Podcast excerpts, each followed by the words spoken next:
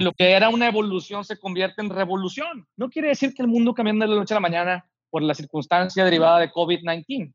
Lo que quiere decir es que el mundo tenía 5, 6, 7, 8 años cambiando y COVID-19 fue el elemento disruptivo que lo revolucionó. Quienes venían viendo esa evolución estaban listos o más preparados para enfrentar el cambio que quienes ni siquiera se molestaban por, por entenderlo.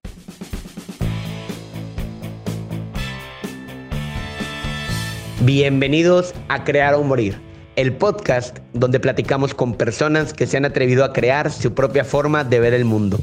Esto sin morir en el intento. El día de hoy les traemos un episodio muy especial, ya que tuvimos la oportunidad de hablar con Michelle Novak, experto en innovación, educación y emprendimiento. Les platico un poco más. Michelle es CEO de Novak Innovation, firma centrada en el comportamiento humano y enfocada en el futuro, apoyando a las empresas a competir en los mercados del mañana. Brinda servicios a organizaciones de todo tamaño que se enfrentan a mercados e industrias de cambio a permanecer relevantes por medio del desarrollo de su visión y la co-creación de propuestas de valor significativos. En sus proyectos reúne disciplinas emergentes de innovación como son Design Thinking, Foresight Estratégico, Behavioral Economics y Outcome Driving Innovation. A la par de esto, Michelle cuenta con más de 15 años de experiencia como educador, siendo el CEO del Centro de Estudios Superiores de Diseño de Monterrey, o mejor conocido como el CEDIM, consolidando esta institución educativa como un pilar del diseño e innovación en el país.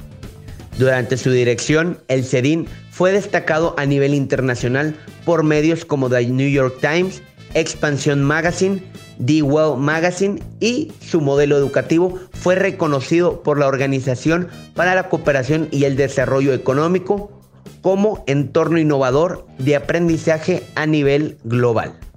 Otro de los grandes proyectos que ha consolidado Michelle es School of Change, una plataforma educativa de innovación y talento creativo formada en colaboración con Brands and People, que ofrece masterclasses y certificados que ayudan a emprendedores y ejecutivos a mantenerse en el bleeding edge de la innovación y los negocios para ganar en un mundo de constante aceleración. En el episodio platicamos de bastantes temas relacionados con el futuro del trabajo, educación, entretenimiento, los retos y dificultades que cobran más relevancia en nuestra época y que es tiempo de reinventarnos para no morir en el intento. Sin más, comenzamos.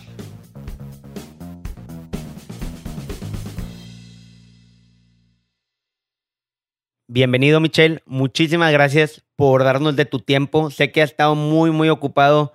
Ahorita, como veníamos platicando, lo que has hecho desde hace cinco años crea más relevancia en el mundo y creo que es importante que la gente que nos escucha pues le demos un poquito, si de alguna forma lo podemos decir, de certeza de que viene.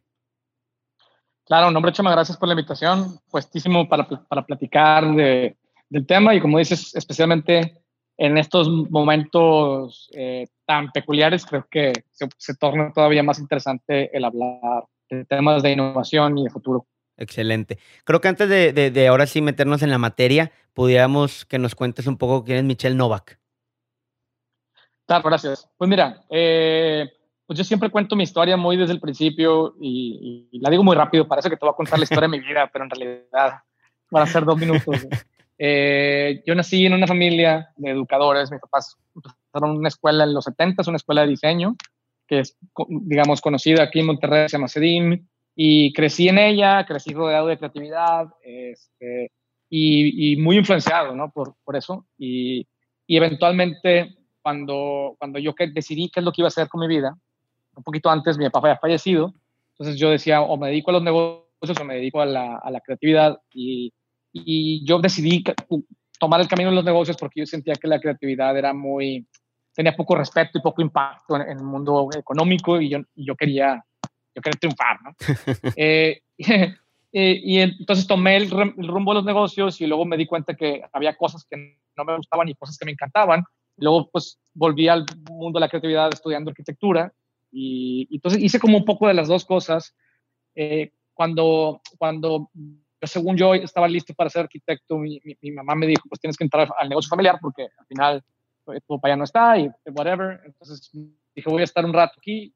Me quedé 15 años dirigiendo el CEDIM porque encontré precisamente en ese momento en la historia la oportunidad de conectar creatividad y negocios ¿no? Eh, en la forma de innovación. O sea, entonces, digamos que esa siempre fue mi vocación, nada más que era una disciplina que no existía a mediados, pues digamos que no, no, no estaba disponible como en camino a seguir a mediados de los noventas, ¿no?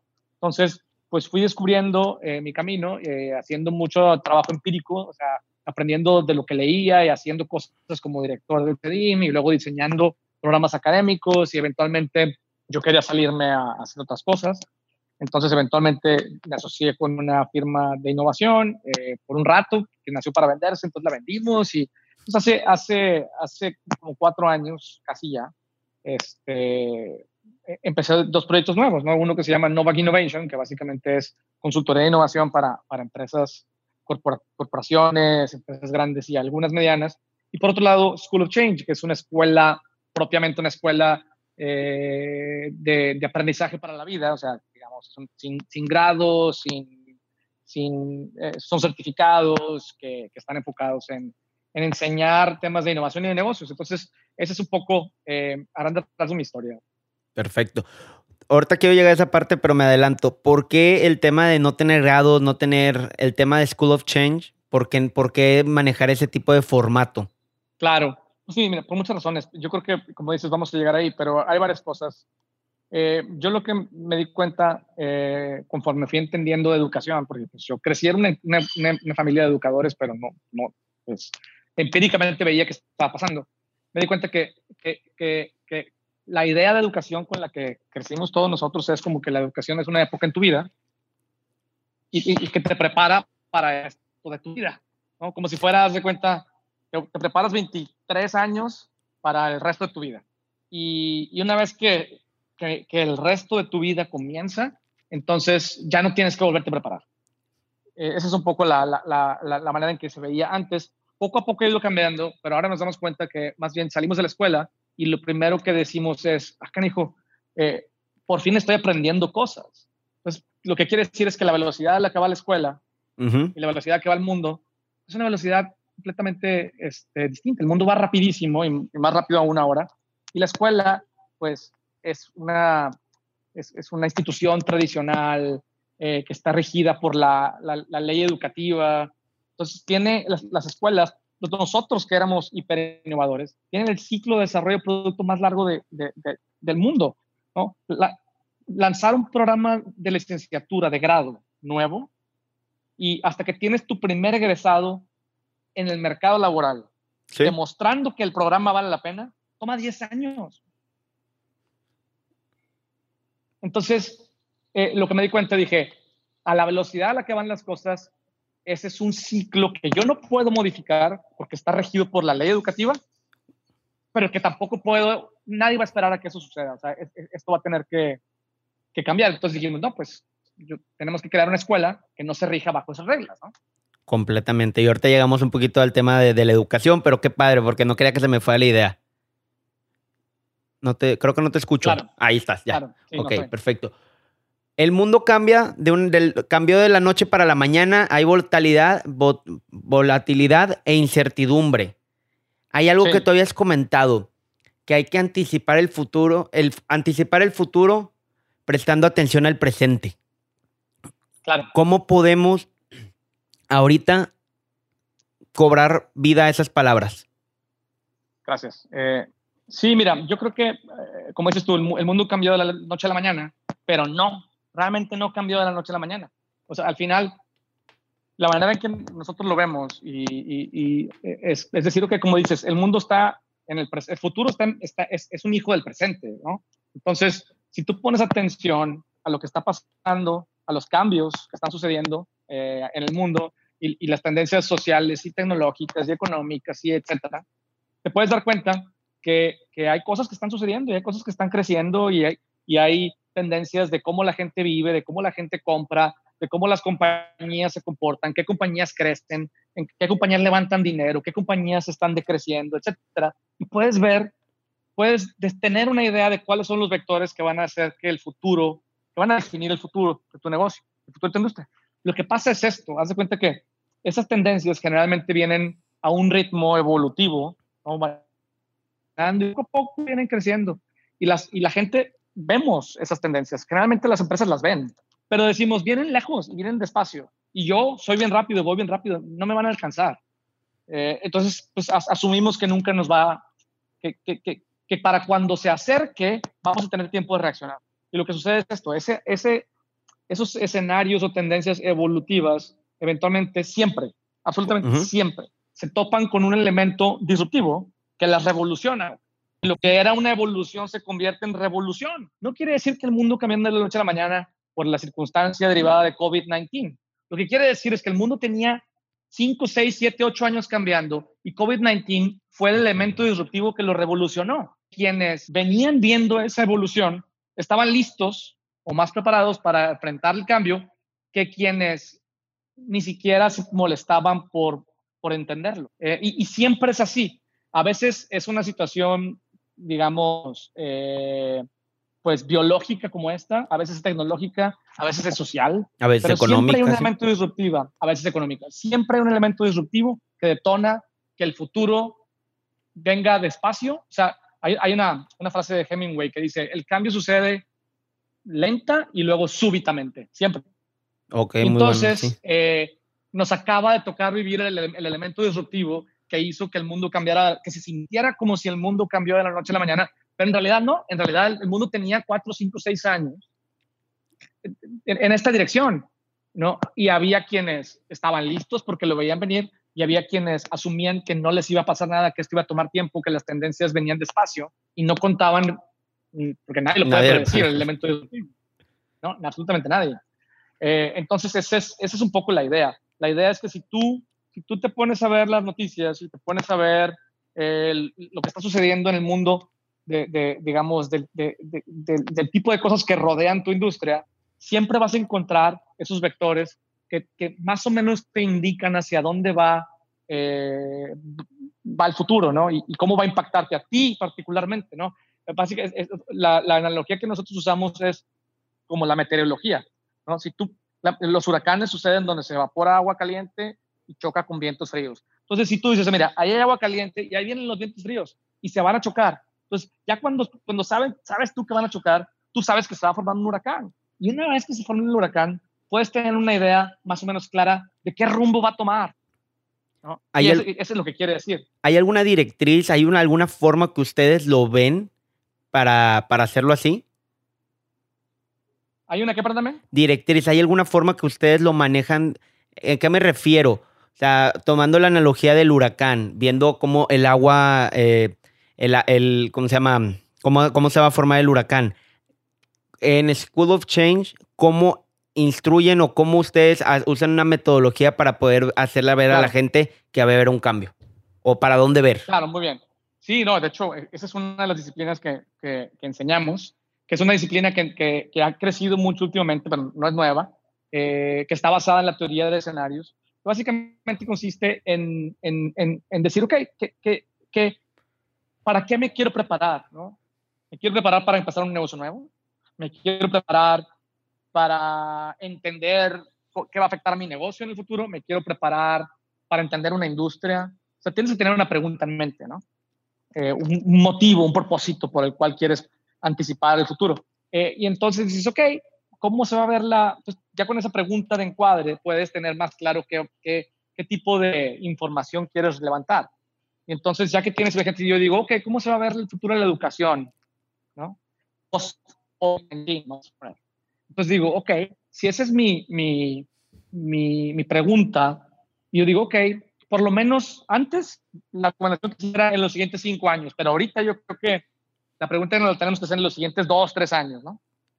Entonces, ¿cómo va a ser el futuro de la educación en los siguientes tres años? Es lo que, ¿qué, tengo que hacer? Lo que tengo que hacer es decir, ok, ¿cuáles son los cambios social? O sea, hay, una, hay, un, hay un framework, ¿no? Se llama tipo sociales, tecnológicos, económicos, ecológicos. políticos, legales, éticos, que son básicamente los vientos o el agua evaporándose, que cuando choquen y se crucen, van a crear elementos disruptivos que cambian el futuro de la educación, ¿no? Lenta y luego súbitamente. ¿Cuál, o sea, ¿cuáles son esos? Entonces te pones a buscar y dices, ok, ¿qué tipo de cambios sociales pueden cambiar el futuro de la educación? Ah, pues a lo mejor eh, el hecho de que los papás están homeschooling a los hijos, ¿no? Ese es uno, ¿no? ¿Qué otro tipo de cambios sociales? Eh, a lo mejor el hecho de que eh, las, nuevas generaciones no quieren acumular riqueza. Ah, sí. Pero es que... Quieren acumular experiencias, ¿no? Mm. Eh, sociales, ¿no? Sí, no, Ese es todo un tema, yo sé. no, este no, da para otro capítulo, güey. Entonces mejor continúale. Sí. y luego dices, ok, eh, y, así hay un montón de temas sociales. Luego, tecnológicamente, ¿qué puede cambiar? Ah, pues, por ejemplo, post-COVID-19, ah, pues, cómo la educación se va a hacer más remota, ¿no? Cómo la gente está comprando educación en línea, cómo las plataformas están evolucionando, cómo eh, los grados, porque si hay grados como las badges electrónicas, ¿no? Este, se ganan ahora este, electrónicamente, como whatever. Lo que cambios económicos, pues que a lo mejor la gente está perdiendo el trabajo, ¿no? Que juega para bien y para mal, porque si estás perdiendo el trabajo, no tienes dinero, pero por otro lado, si estás perdiendo el trabajo, pues tienes que desarrollar nuevos skills para ganar un trabajo nuevo, ¿no?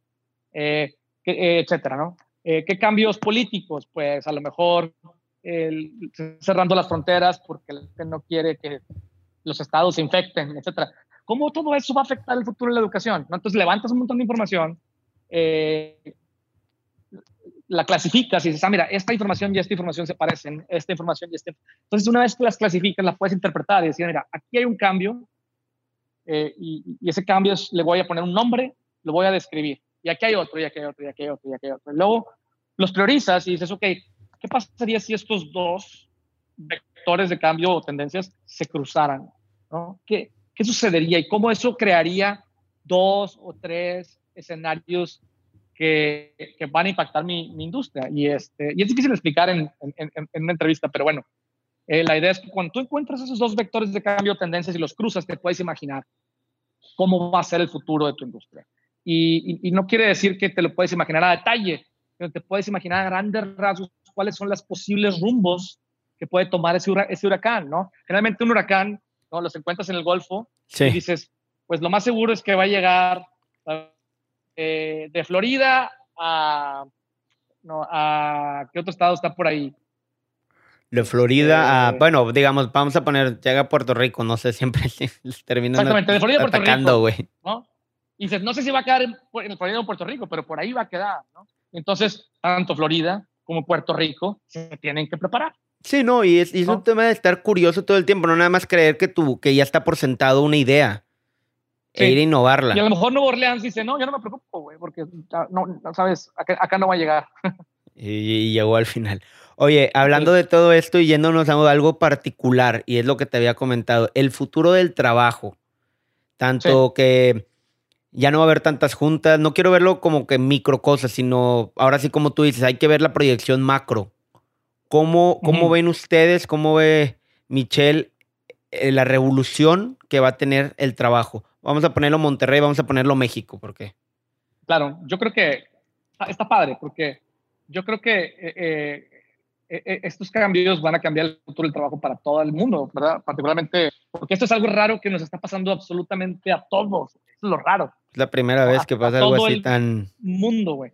Entonces nosotros hace poquito hicimos un, hicimos un levantamiento de información para tratar de, de, de entender eh, hacia dónde iba el futuro del trabajo y cómo esta circunstancia pues, la está acelerando.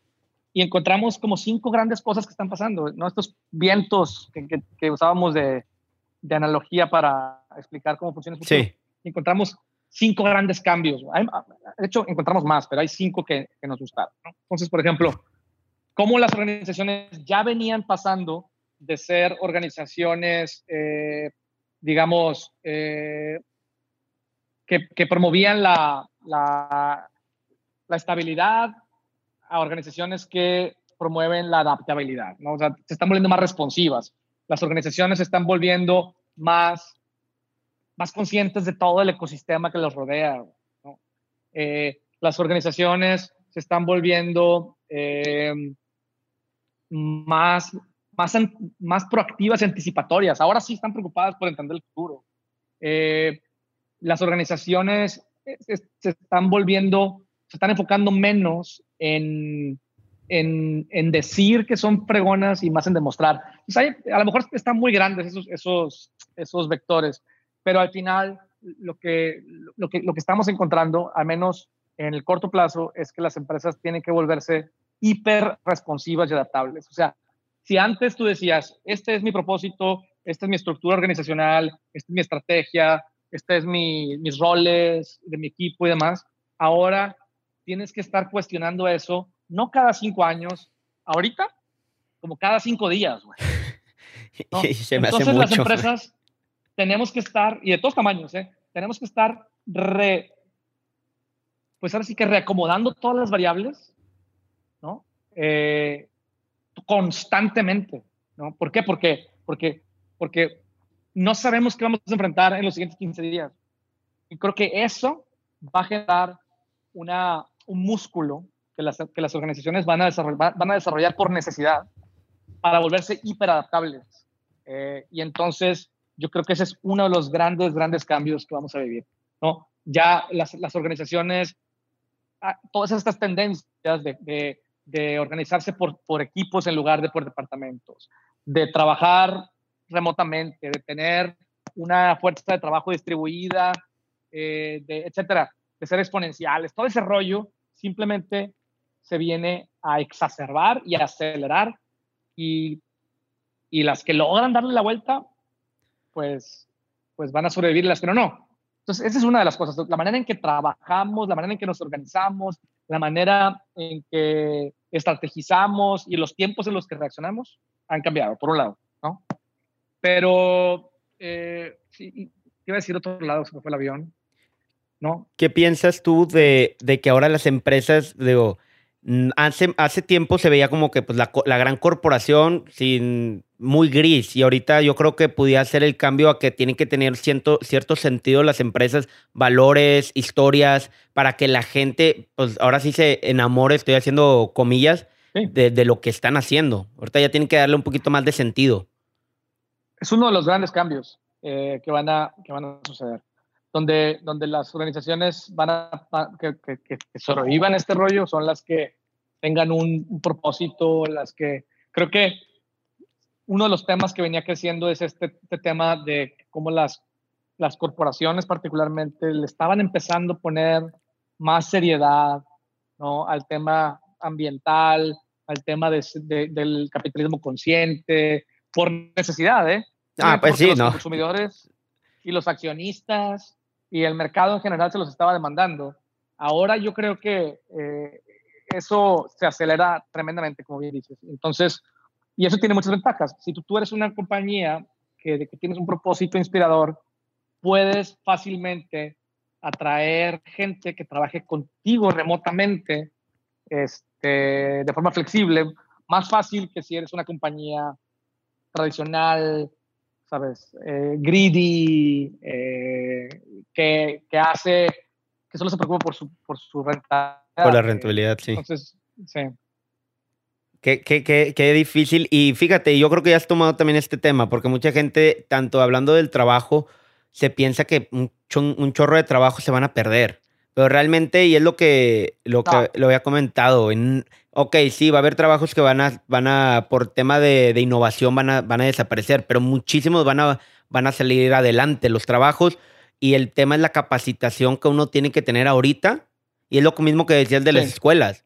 O sea, también ustedes en School of Change tienen algo que es, no hay títulos, todo el tiempo es una constante educación, porque el, los trabajos del futuro, pues muchas veces y no es por demeritar ciertas profesiones, pero, o sea, es algo, los taxistas un día se van a, se van a, va a terminar ese tema y pues dice, es que ya no hay, ya no hay trabajo, no, güey, pues el que va a programar ese carro electrónico, ese carro autónomo, va a ser el que va a poder salir adelante, pero el tema es que necesita las capacidades.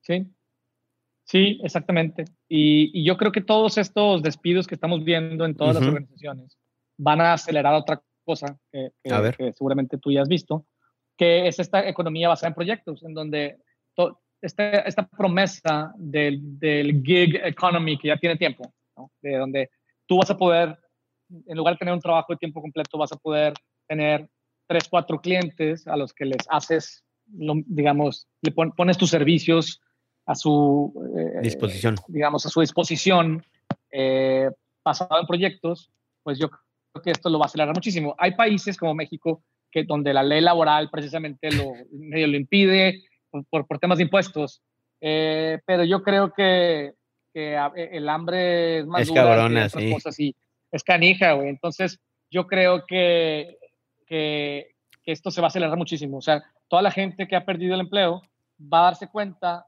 que puede tener mucha flexibilidad y, y relativa estabilidad económica porque va a haber pues, muchas compañías que van a querer no contratar tiempo completo, pero sí a lo mejor pues contratar por proyecto o algunas horas, eh, etcétera. Y entonces, tanto la demanda de compañías que ya no, que no quieren arriesgarse a tener una fuerza laboral, que en caso de que la contingencia regrese, van a tener que volver a hacer despidos. Sí, no. ¿No? Y la oferta de tanta gente despedida y tantas habilidades en desuso, se van a, van a coincidir. Y, entonces el gig economy está, pues yo creo que está, estamos eh, en la parte fea, que, estamos, que los despidos, pero estamos muy cerca de que empiecen eh, las contrataciones por proyecto. Esa es mi, es tu, tu, predicción. Tu, predicción. Oye, te pregunto una predicción fuera del de tema de trabajo, digo, tema de despidos, si quieres lo vemos luego. Hay un chorro de ese tema, güey. Oye, tema inmobiliario, ¿cómo lo ven ustedes? Ya ves que te estoy aventando un chingo de cosas, güey, pero pues, la verdad yo te pregunto porque lo pregunté a otro entrevistado y va por el tema de e-commerce, pero tal vez me adelanto antes de que contestes. También te doy otra pregunta que va emparejado con esto. ¿Consideras que hay una burbuja inmobiliaria en Nuevo León, en Monterrey? Sí, ¿no? ya se reventó, yo creo. Yo creo que ya. ya la vimos reventar. Ya se reventó. Dale, eh, ahora sí, arráncate. Y está interesante porque me da decir lo que yo pienso particularmente en Monterrey. Eh, y probablemente en otras ciudades que haya una burbuja como la nuestra. Si te fijas, la burbuja inmobiliaria de Monterrey, eh, no soy un experto. Sí, no va a haber. Lo que observo, lo que observo es, pareciera que está más inflada en la parte de oficinas que en la parte habitacional. Ok, va, válido. O sea, hay más edificios de oficinas vacíos que edificios de departamentos vacíos. Sí, sí, completamente. Sí, cada vez que un terreno es baldío y van a hacer una, hacia una plaza comercial, güey. Y una plaza comercial. Exactamente. Dale. Entonces, lo comercial, pues al final de cuentas es como la gente ve huecos, cuenta, la gente ve un local y dice, siempre quise empezar un negocio y lo empiezan. Sí. Esa es una de las cosas que pasan. que, bueno. Entonces, yo creo que lo que va a pasar, las plazas comerciales, no sé, güey. Los edificios de oficinas, la gente cuando regresemos a la, a la, nueva normalidad, nos vamos a dar cuenta que no queremos gastar tanto dinero en, edificios, que no, que no necesitamos, ¿no? Eso, eso está quedando obvio cuántas compañías que dicen, pues me vale, o sea, a lo mejor si tenía 5.000 metros cuadrados de oficina, lo reduzco a 500 metros cuadrados de oficina y solamente lo usamos para recibir clientes. Sí, y el uno, resto desde su casa. Y yo creo que sí va a ser un poquito por ese lado. Sí, sí, sí. me creo. Entonces, lo que yo creo que pudiera pasar, a lo mejor me la estoy fumando muy, muy, muy duro aquí, es lo que van a empezar a hacer los edificios de oficinas que están vacíos, es que se van a dar cuenta que van a tener que que en inglés se dice repurpose, en español, pues transformarse en edificios habitacionales. Te digo que creo yo, y lo estaba platicando, perdón, te quito la palabra, pero... Dale, dale, dale, dale. El tema de la última milla, que muchas empresas ahorita, Amazon, ya no es tanto la distancia de Estado de México a Monterrey, sino de, de dentro de las ciudades grandes poder mover el producto. Tanto, tanto, tanto edificio vacío. Es decir, güey, pues necesitamos para, para tener ahora el stock aquí y ya no tener que andar trasladando dentro de la ciudad. Es decir, hay un corporativo en San Pedro solo, pues si nadie lo quiere, pues lo uso. yo primero, vámonos. Sí. Entonces, sí, pues se van a. Lo estaba platicando con mi hermano, sí. Sí, se va a transformar los usos. Y hablando. vas a poder tener un departamento más grande que el que tienes por el mismo precio, güey. Sí, no, no, no. Es que. O algo así algo va por ahí. Digo, yo por, también lo quería ver por el tema de, de los locales, porque muchos locales, lo platicaba, se va, se va a mover al comercio. El tema de especular de rentar un local en, en el centro. Este año yo creo que, por decirte, no sabemos cuánto va a durar esto hasta que haya una cura. Entonces mucha gente dice, ni para qué invierto, no va a tener clientela como tal. ¿no? Y hablando con otra persona, hablaban mucho de las dark kitchens, que eso Sí, va, a proliferar bastante. Mejor compro Muchísimo. un localcito de 4 mil pesos en el casco urbano de, de una ciudad y de ahí opero. El tema Sí, ahí, el tema ahí, lo que decía mucho, el tema ahí va a ser cómo haces el engagement con tu clientela. Y decía, las cajas. La caja tienes que hacer algún diseño, algo que haga que la gente atraiga. Hay, hay un montón de cosas ahí, fíjate. Una es el empaque, y el empaque no nada más es diseño, sino el empaque se tiene que acomodar a la ocasión de consumo. O sea, cuando tú vas a consumir algo en una casa, puede ser romantic night para ver Netflix, Ujú. puede ser family dinner, puede ser eh, una ocasión especial. Mm, qué O sea, buena, cabrón. Y entonces los restaurantes están acostumbrados a hacer alimentos para la ocasión que atienden. ¿no? O sea, si yo soy un restaurante de fine dining, generalmente yo hago alimentos para, para comidas de negocio eh, y, y comidas familiares, básicamente. Entonces, ellos creen que eso lo pueden empujar adentro de tu casa y no. Tienen que pensar al revés, tienen que decir, ¿cuáles son las ocasiones de consumo que una casa requiere y cómo creo alimentos para eso? y, lo- y cómo los empaco para eso, etcétera, ¿no? Eh, de- de- y, y- y cómo le hago para que un alimento viaje bien, ¿no? No, Este, también que no llegue todo, sí, despedazado, desbaratado. Sí. güey. ¿no? Entonces se hace cuenta que eh, básicamente hay, hay, hay- como un espectro de decir, ok, voy a hacer un, un dark kitchen que atiende la conveniencia, o sea, algo rápido, ¿sabes? Para salir de la cocinada del día o para ver la tele en la noche, o voy a hacer un dark kitchen que atiende la experiencia. ¿no? Sí, Que sí, es, sí, te entiendo. ¿Sabes? Una, ¿sabes? El fin de semana, eh, a lo mejor eh, cosas precocidas para que hagas en el asador, eh, en so on and so forth. Se está dando un chorro, no, no, no. ya.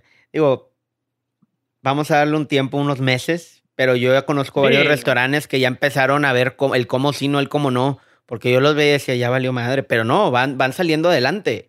Pero Se van a transformar. lo, pues lo dijo, lo que dice Darwin no es el que es el que mejor se adapta, el que Sí, sale exactamente. adelante. Se van a transformar.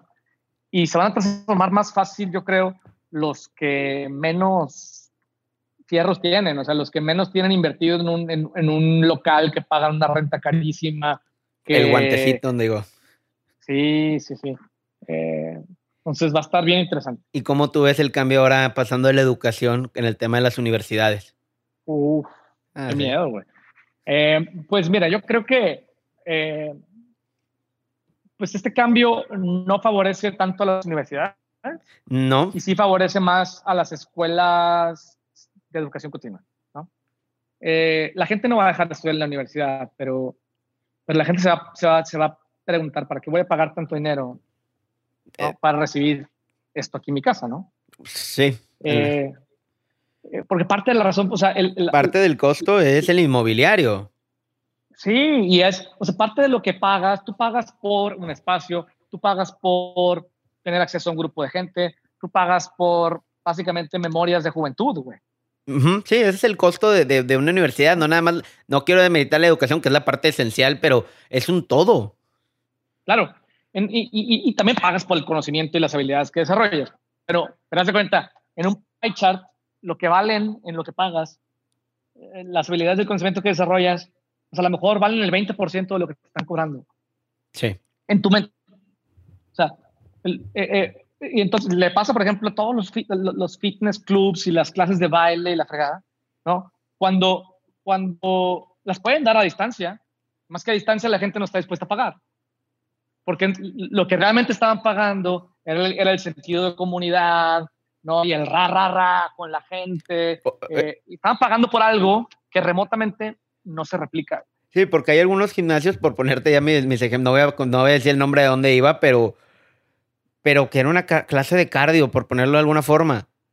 Y pf, en San Pedro, ¿cuánto te cuesta? 1200, 1400 pesos. O sea, y ahorita lo puedes bajar de YouTube, ahorita ya todo. Sinceramente, yo Siempre pudiste. sí, siempre pues yo estaba haciendo, metiéndome en YouTube, buscando recetas para cocinar. Digo, ya aquí, ya sincerándonos. Claro, entonces hace cuenta que eh, las compañías van a tener que repe- re- re- reanalizar ah, Chihuahua, entonces, ¿qué era por lo que me estaban pagando? ¿Tú, pensabas que estaban pagando por tus alimentos? No, estaban pagando porque se iban a ver bien cuando iban a tu restaurante. ¿Tú pensabas que te estaban pagando por bajar de peso? No, te estaban pagando por tener algo que hacer después del trabajo, y no estás solos en su casa, ¿no? Tú pensabas que, entonces, ah, canijo, entonces no estoy en el negocio del negocio de la comunidad. Sí, ah, cabrón. Entonces, ¿cuál es la mejor forma de atender la necesidad que tiene la gente de estar en comunidad y cómo lo puedo atender yo? En lugar de decir, ¿cuál es la mejor forma de hacer un gimnasio a distancia? Eh, sí, no, no. Pero, oye. Eh, entonces la pregunta cambia.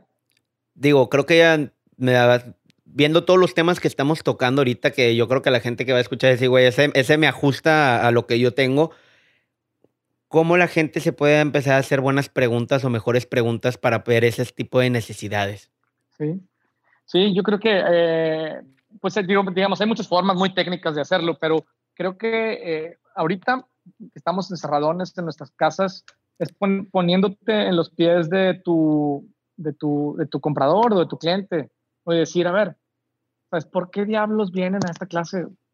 Y dices, ah, pues porque quieren chismear o porque quieren de la que le gusta. Eh, tener un, sentir que pertenecen a un grupo, porque quieren la presión social de, de ¿sabes?, de, de, hacer ejercicio, porque si no, no se autodisciplinan. Eh, entonces, tienes que llegar a, como a una hipótesis y decir, no, pues yo creo que la gente estaba pagando por forzarse a hacer ejercicio.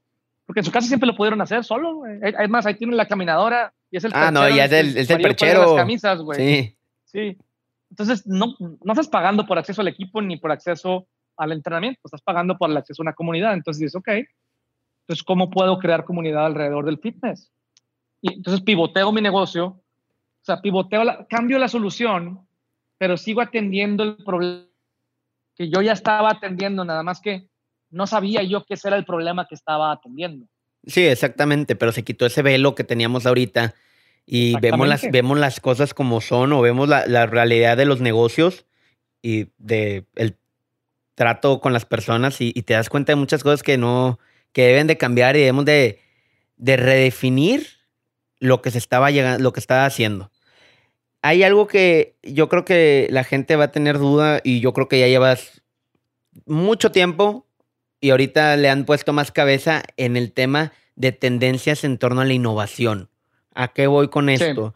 ¿Qué es lo que School of Change y, y Michelle Novak ven ahorita que se perfilan ciertos negocios o ciertas... Sí. Pues una revolución ahora sí que, que se está pasando. ¿Dónde lo ven ustedes? Mira, eh, yo creo que la, la, innovación es, un, es uno de los dos grandes esfuerzos que debe tener un negocio. ¿no? Eh, la, la, exploración de cosas nuevas y la explotación de cosas existentes. O sea, en una creas lo que vas a vender y en otra lo eficientas y lo rentabilizas. Y lo que pasa es esto, el ritmo al que se movía el mundo era, tú podías de manera intuitiva y casi accidental a veces crear un negocio que funcionaba, muchos no funcionan, pero... Y una vez que funcionaba decías, ya fregué, güey. ¿Sabes? Lo único que debo de hacer ahora es hacerlo más eficiente, más rentable, más productivo, que dé más con menos, ¿sí? Y era lo único que te preocupaba. Te, te olvidaba por completo que hay otra, o sea, que para poder capturar ese valor tenías que crearlo. Y, entonces yo venía diciendo desde hace años que, que, esos ciclos están haciendo cada vez más cortos y entonces cada vez queda más claro a las empresas que, ah, Nico, pues este negocito que empecé hace tres años, que iba creciendo, pues ya se me atoró. Pues este ya se te atoró porque lo tienes que reinventar. Un poquito. Eh, y, y, yo creo que lo que vino a, a, dejarnos claro esta contingencia es que, acá, ah, Nico, o sea, me tengo que reinventar, tengo que aprender a reinventarme sí o sí ahorita. Y ahora tengo la pistola en la cabeza, ¿sabes? Y si no me reinvento, no sobrevivo. Y entonces, lo que yo creo es que si muchas compañías ya venían viendo la necesidad de decir, ok, ¿cómo, cómo, balanceo mi, mi, énfasis en la administración? empezando a poner un poquito de énfasis en la innovación. Pues creo que está quedando más claro que, que la gente tiene que meterle más tiempo, dinero y esfuerzo a la innovación, porque nunca sabes en qué momento te vas a tener que reinventar. Y si no tienes el, el, el, el mindset y el toolset y la cultura para reinventarte, eh, pues las cosas, o sea, ese tipo de habilidades no se, y de cultura no se crean de la noche a la mañana. Y entonces, pero luego de repente llega el momento en el que te tienes que reinventar de la noche a la mañana y dices, ala, sí, güey. debía haber empezado antes, güey. ¿No? Si hubiera empezado antes ya estaría listo, pero ahora es muy tarde. Si tengo dinero, pues entonces adquiero una compañía que esté alineada con el futuro. Y si no tengo dinero, estoy frito y vuelvo a empezar. Entonces creo que lo que está pasando es que está quedando más claro para todo tipo de compañías de todo tamaño que necesitan desarrollar el músculo de la exploración, porque es un, es un, es un músculo, así como tenemos un brazo derecho y un brazo izquierdo, ¿no? es un músculo importantísimo y que se están dando cuenta ahora de que no puedo administrar mi salida de este problema.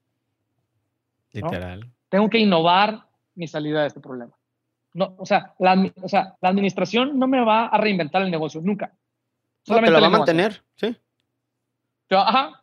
Si es que te va a mantener, si es que hay gente comprando. Ah, no, sí, sí, sí, pero. Pero sí, pero sí, pero si no está frito. Entonces, creo que eh, va a quedar más, así como van a pasar muchas cosas malas en la mente de la gente y van a quedar muchos traumas psicológicos, creo que una de las cosas que nos va a quedar es decir, tengo que tomar en serio este tema. Eh, y, y, esa es la, pues la única cosa que me emociona de esta, de esta contingencia, güey, porque creo que por fin las compañías van a entender que no pueden solamente enfocarse en administrar lo que ya tienen, que tienen que estar siempre invirtiendo en crear cosas nuevas. Completamente. Y, y suena duro porque pues apenas en la adversidad uno se va dando cuenta de ese tipo de cuestiones y, y vamos a ver qué revolución económica, porque ese es otro tema de, otro podcast, de el, cambio de régimen que puede haber. Tengo una pregunta ya más meramente personal, pero pues yo creo que a la gente que nos va a escuchar le puede interesar. No sé, siento que te gusta mucho el cine a ti. Ajá. ¿Qué va a pasar con la industria del cine? Eso ya es algo que me ha dado vueltas últimamente. O sea, realmente. ya se murió, güey. ¿Tú crees que ya valió ¿Qué va a seguir? Yo estaba con la idea de fumar. Ya venía, ya venía muriendo, güey. Pues sí, güey, pero, pero pues, es el centro de ir a ver una película y tus palomitas y eso. ¿Tú crees que va a ser en casa o va a ser ya ahora a la antigüita de los cines? Estaba viendo a alguien que había puesto una nota de los cines, pero ya en carro otra vez, güey. Pues por ahora sí, pues incluso hasta las visas y ese tipo de cosas están, se están dando así por la distancia social, por el distanciamiento social. Sí, o sea, y, van a surgir nichos, ¿no? O sea, va, va, a haber un autocinema un rato y va a estar emocionante y, sí, sí. y fuimos al autocinema y, y, va a durar a lo mejor un año, y, pero, o sea, la, la, la, experiencia de ir al cine nunca se va a morir por completo, como los libros impresos, ¿no? O como, pero van a ser, van a ser cada vez más un negocio de nicho. Eh, ya, ya se venían muriendo. O sea, cuenta que lo, lo único que vino a hacer esto es a dejar claro que esa manera de experimentar las películas ya no tenía relevancia, incluso para las generaciones nuevas. O sea, yo, a mí me encanta el cine. Sí. Mis hijos no les gusta el cine. Para mí el cine a la edad de ellos era como lo mejor que me podía pasar, güey. Yo los llevaba a la fuerza. O sea, ¿por qué? Porque ya tienen otras opciones de experiencias, otras opciones de, de, de entretenimiento que dicen ir al cine, ¿para qué? ¿Para estar loco? ¿Qué flojera ir? ¿Sabes? Eh, y, y, yo creo que claramente, hace cuenta, volviendo a la, a la conversación uh -huh. que teníamos hace unos minutos, es, la pregunta es, ¿cuál es el problema que realmente resolvía el cine? Pues, no, y, y no, entonces, ¿sabes? Era entretenimiento si, si lo quieres ver así, pero pues me puedo entretener desde aquí. Ah, bueno, pues era a lo mejor una experiencia comunitaria, o sea, una, una excusa para salir, eh, una excusa para invitar a alguien a una primera cita en la que no tienes que platicar, eh, una excusa para, para, para, echarte una siesta de 150 pesos. O para meter a los niños y ya que se quedaran ahí, güey, y ya no estuvieran sí, fregando. Sí, por decirlo de alguna. Exactamente. Entonces, la necesidad siempre va a estar ahí. Nada más que ahora ya no va a ser el cine quien la resuelva. ¿Por qué? Porque el cine no va a aguantar este problema. O sea, ¿qué es lo que está pasando? Trolls se fue directo a Netflix. Y era para el cine, güey, la película de Trolls. La aventaron directo a... pues yo creo que muchas películas ahorita de las casas productoras se, la van a vender a... Digo, muchos contratos que han de tener con, con algunas... Con algunos cines de que, güey, pues se perdió, pues no, no, me, no está superando, puedo, puedo vendérsela a alguien más. Se va a haber cláusulas. Yo creo que van a entrar en un default ahí interesante legal con muchas este, distribuidoras. Sí. Este, eh, y hay películas interesantes que yo estaba esperando, ¿no? Como la película, la última película de, de, de, James Bond con Daniel Craig. Eh, pues no la han sacado porque pues, pues están esperando a ver si no en verano la gente regresa, pero pues este año no. la gente... abran los cines, la gente no va a ir, güey. No, no, no vas a ir a... Oye, ya hablando, ya aquí metiéndonos en la conversación, fui hace... A todavía no había ningún tema aquí en México de, de, de la pandemia y fui al cine y una señora al lado mío, mío, limpiando con, con, con desinfectante su lugar, güey. ¿Sí? No, y yo dije, pues, qué señora tan ridícula. No, qué, qué ridícula. Y después, ahorita hace como dos semanas, dije, era una visionaria. Sí, güey. ¿Sabes qué, güey?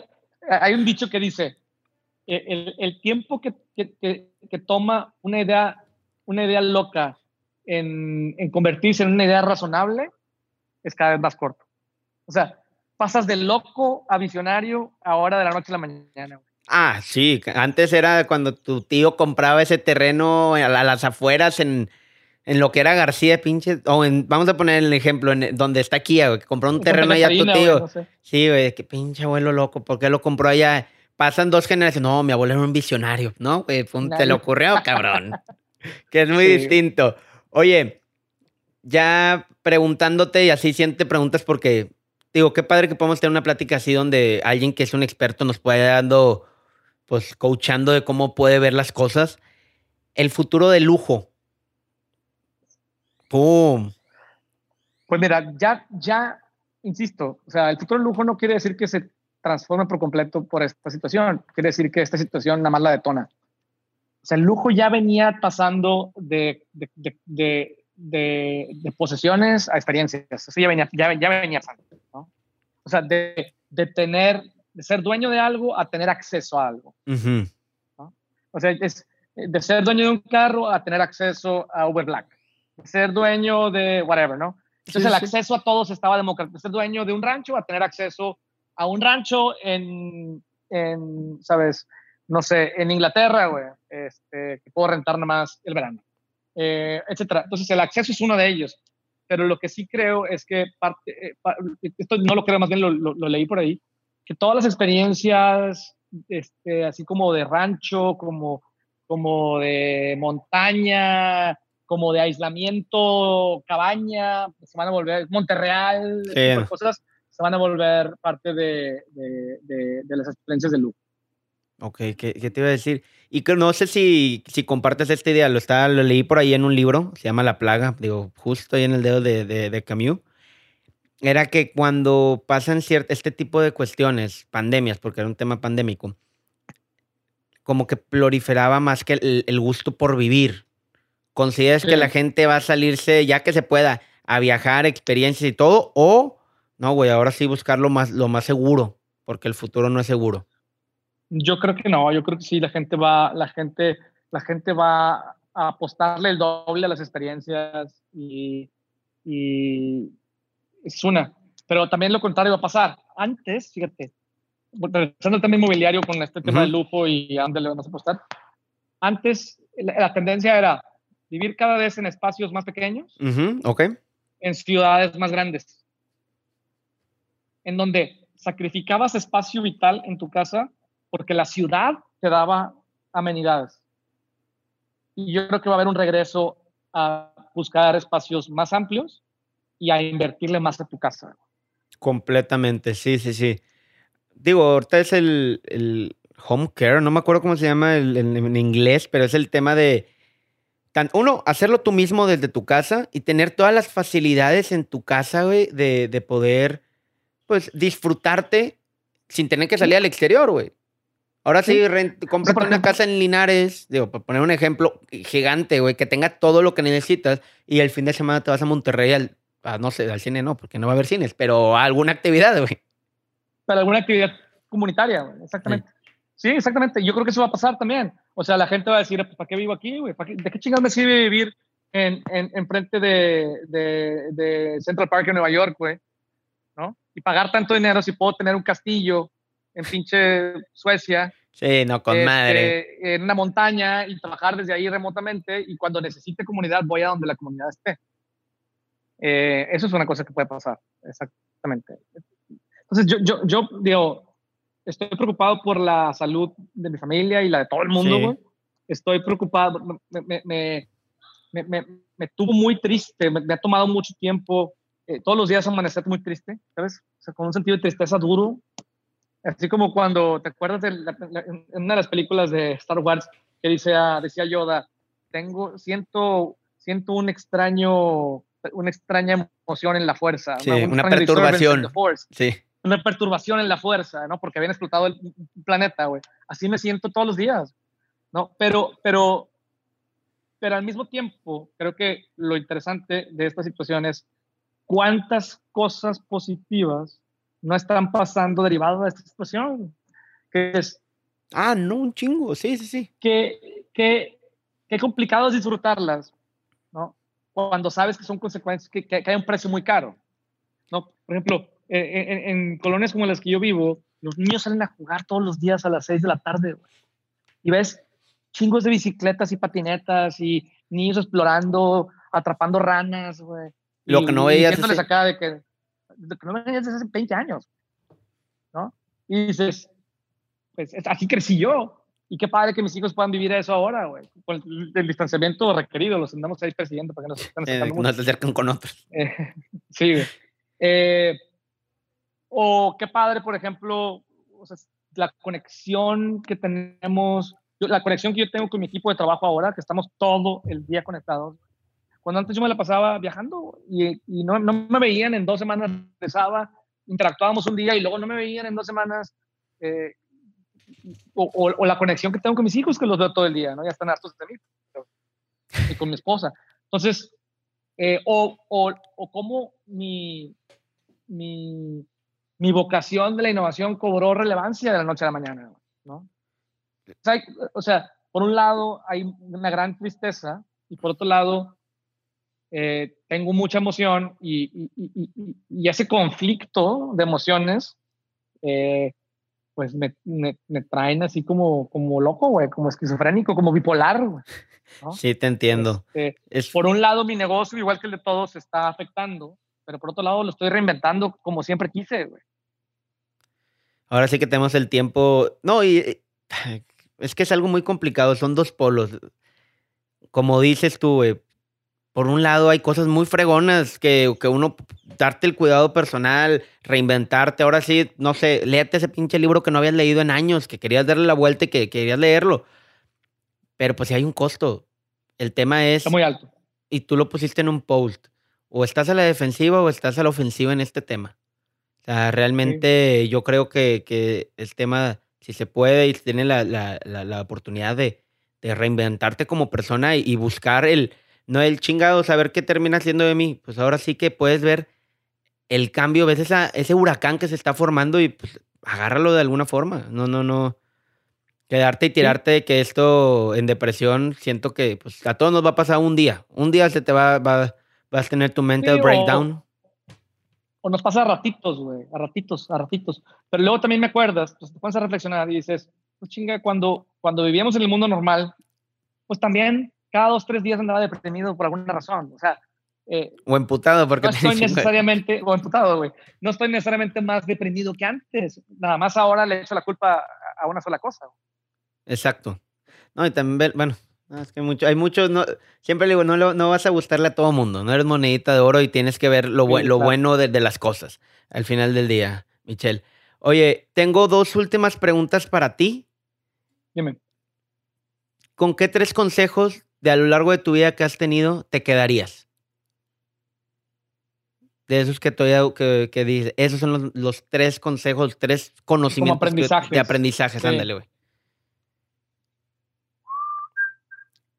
Yo creo que uno importante tiene que ver, lo estoy viviendo ahora, a, la, media marchas forzadas, pero esta idea de, de, no esperar que las cosas sucedan de la noche a la mañana, ¿no? Por ahí eh, hay, muchos, mucha gente que habla de, que, que menciona cosas como casi siempre sobreestimamos lo que podemos hacer en un año y subestimamos lo que podemos hacer en 10 años.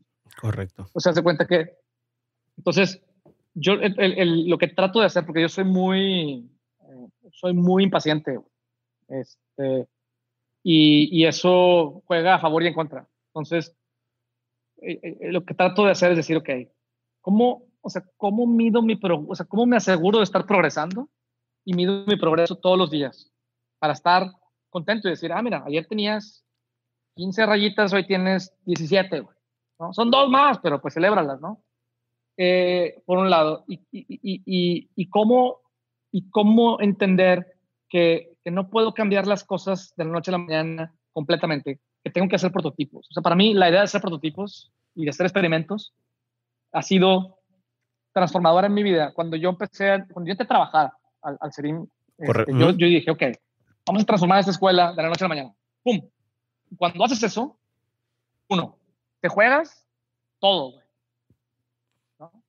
Yo tuve suerte, me la jugué muchas veces. Metes a todo el sistema en shock. ¿no? Y te echas a todo el mundo encima. ¿no? Y la mejor forma de cambiar es decir, ok, decirles, mira, se me ocurrió esta idea, hice este experimento, mira cómo funciona. ¿Quién se emociona con este experimento? Ah, pues yo. Oye, ¿y si lo llevamos al siguiente nivel, te, sumas? Sí. Mira cómo funciona. Y de repente aprendemos cosas nuevas y, validamos el experimento y, ya somos 10.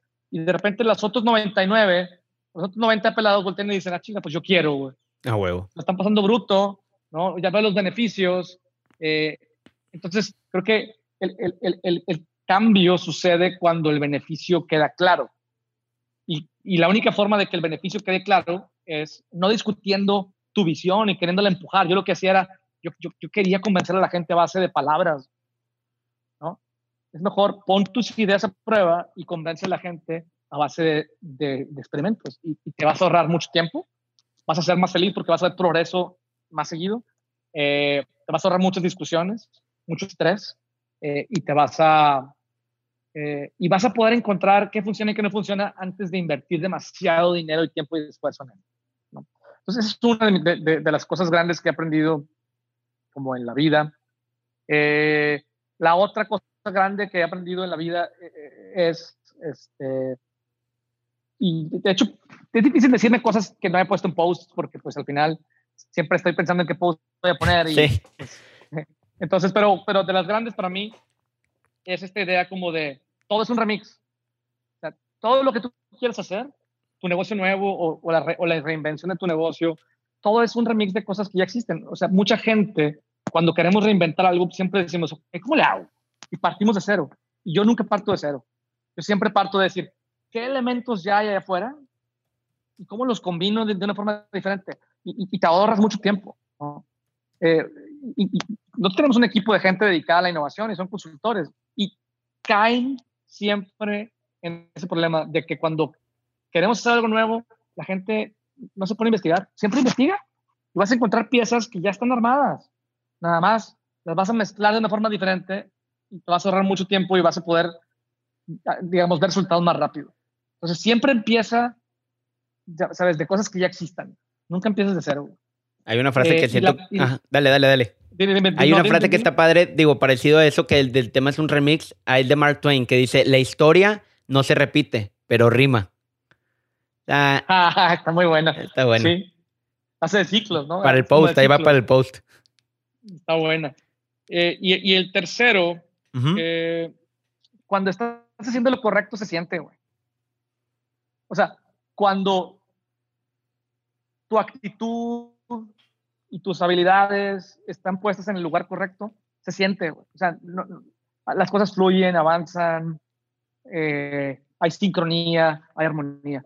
Si estás, si te levantas todos los días como, como el, como, como el, el personaje este mítico griego Sísifo, Sísifo, ¿no? sí. todos los días a arrastrar esta piedra desde la orilla de la montaña hasta la cima y al día siguiente la ves abajo otra vez y ahí vas y, y, sientes que trabajas muy duro pero no avanzas, quiere decir que no estás haciendo lo correcto. O sea, que algo tiene que cambiar. Sí, uno, yo, yo, yo la pongo al revés muchas veces. Cuando tienes una idea y dices, lo hago o no lo hago, te hace feliz, o sea, sientes que está bien y si tú mismo dices, no, es que tienes que tomar lo contrario, o sea, está lo tuyo, pero al revés, en el sentido de cuando te des, tú, tú mismo sabes cuando no debes estar en un lugar o no debes de hacer cierta cosa. Hay algo ahí adentro de ti que te la estás cagando. Sí, yo creo que el, el, el video, este, la, la, mensaje que dio por ahí del 2002, 2003, Steve Jobs, a una generación de graduados de Stanford. Sí, el, el mensaje que todo el mundo conoce. Yo creo que se vuelve más relevante ahora que nunca, güey. En donde lo que dice es, pues, si el futuro es incierto y no sabemos qué va a pasar, si esto vamos a salir de esta bien, mal, cuándo, pues, lo que hagas, asegúrate que sea cosas que disfrutas el camino, güey. O sea, independientemente del resultado. Es que te romantizamos mucho el resultado. Ya llegar, tener tantos followers, hacer cierta cosa, pero pues si no, el camino es lo que te da el, ese gustito de que hiciste algo por ti y no nada más el, ya llegué. Cuando ya alguien llega a la meta, güey, se te, se te olvida porque piensas en qué sigue. Es el camino lo que te hace disfrutar, pues, el premio. Sí, entonces es un dicho no muy conocido de Steve Jobs que decía, The journey is the reward. la jornada es el premio. Exacto. Eh, y creo que ni siquiera es de él, pero él la usaba. Pero no, muy bien, perfecto, chaval. Muchas gracias por la entrevista. Última pregunta, última, nada, faltó, una, faltó una. Eh, ¿Algo que no hayamos hablado que te hubiera gustado que hubiéramos hablado?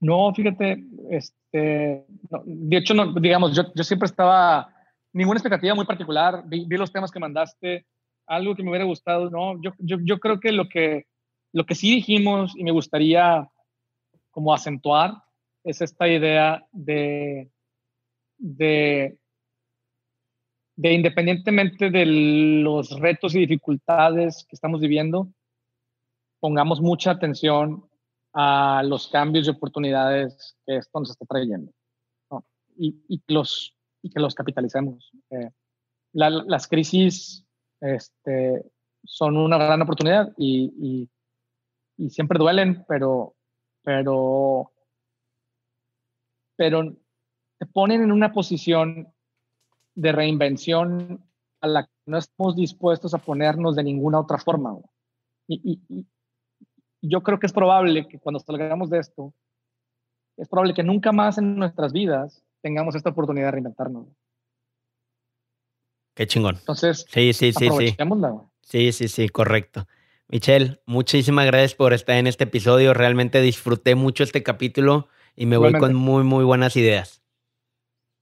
Ya está, Chema. Pues gracias por la entrevista y pues estamos en contacto y cuídense y échenle ganas.